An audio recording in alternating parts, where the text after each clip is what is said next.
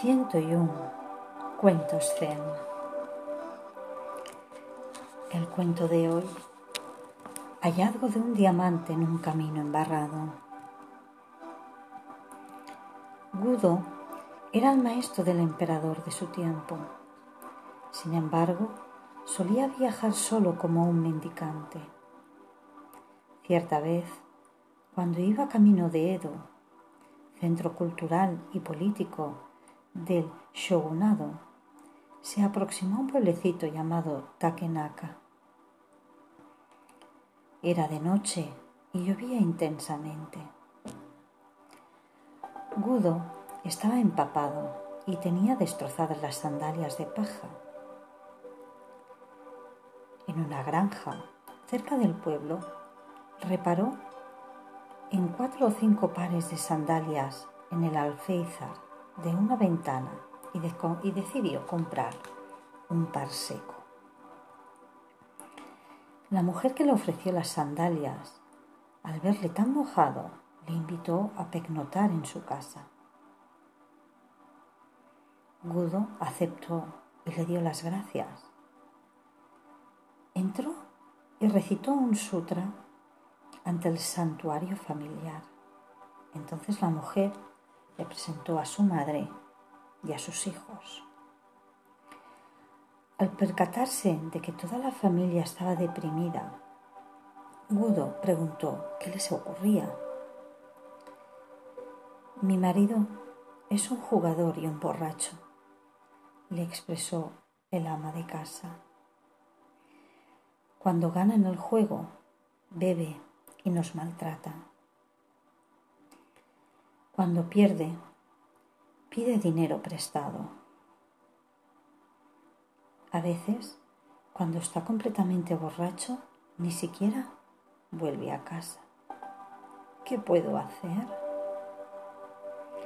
Le ayudaré, dijo Budo. Aquí tienes dinero. Ve a comprar una jarra de buen vino y algo bueno para comer. luego puedes retirarte. Yo meditaré ante el santuario. Cuando el hombre de la casa regresó hacia la medianoche, completamente borracho, gritó. Eh, mujer, he vuelto. ¿Tienes algo para darme de comer? Tengo algo para ti, le respondió Gudo. La lluvia me ha sorprendido y tu esposa me ha permitido amablemente pasar aquí la noche. A cambio de he comprado vino y pescado, así que tuyos son.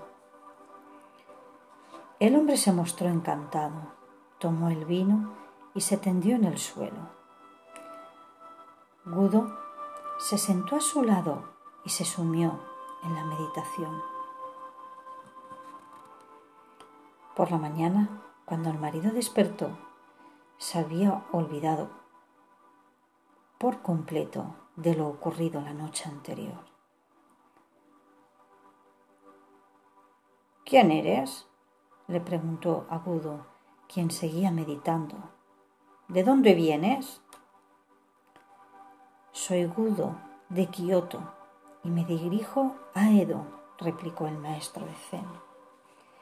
El hombre se sintió profundamente avergonzado y se deshizo en excusas ante el maestro de su emperador.